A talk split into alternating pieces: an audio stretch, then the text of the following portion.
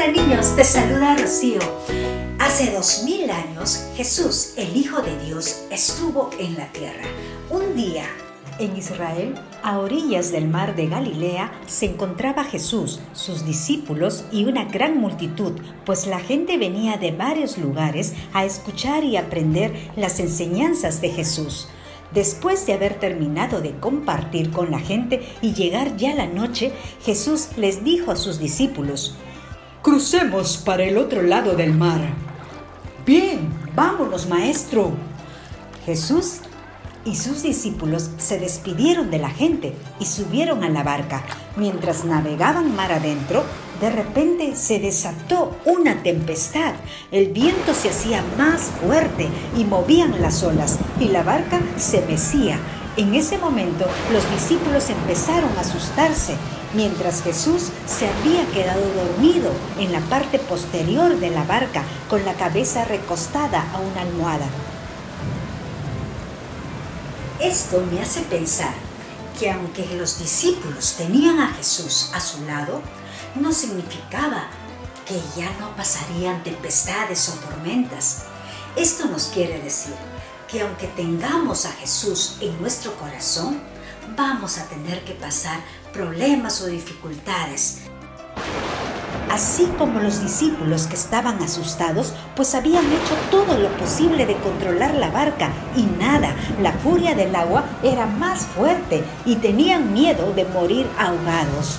Y llamaban desesperadamente a Jesús a gritos, Maestro, Maestro, despierta por favor quizás con la esperanza que Él les diga qué hacer, pero nada, Jesús dormía profundamente, porque ni el ruido ni el viento ni del mar lo despertaba, y menos aún los gritos.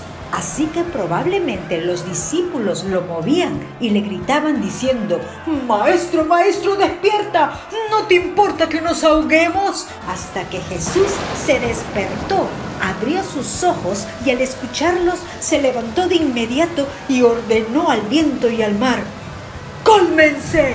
¡Quédense quietos! Y el viento se detuvo. ¡Wow! Increíble. Jesús calmó la tempestad. Controló estos dos elementos de la naturaleza, el viento y el mar. A ver, niños, díganme, ¿quién puede hacer esto? ¿Aquaman? No, ficticio. ¿La ciencia? No, no lo logra. Solo puede lograr un poder sobrenatural que solo viene de Jesús, el Hijo de Dios. Chicos, además también podemos rescatar que Jesús al subir a la barca sabía lo que les iba a pasar.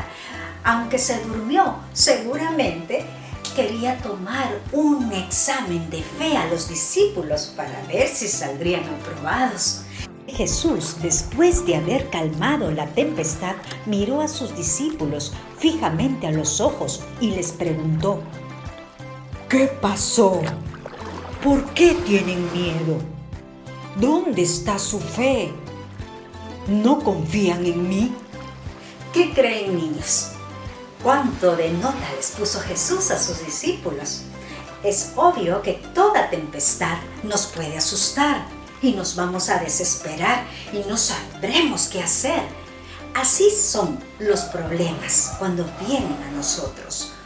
Los problemas nos pueden desesperar, podemos tener miedo y no sabemos cómo resolverlos. Así como los discípulos que cuando vino la tempestad se desesperaron, gritaban y no sabían qué hacer. Pero también llamaban al maestro, también estaban pensando en Jesús a ver qué les podría decir para ayudarlos.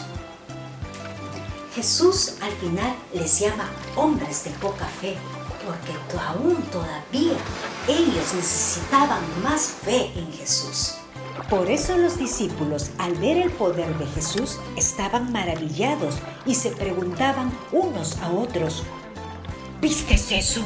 ¡Un poder increíble! ¿Quién es este hombre que hasta el viento y el mar lo obedecen? Lógico, cuando Jesús actúa con su poder divino, es para maravillarse, es para decir, ¡Wow!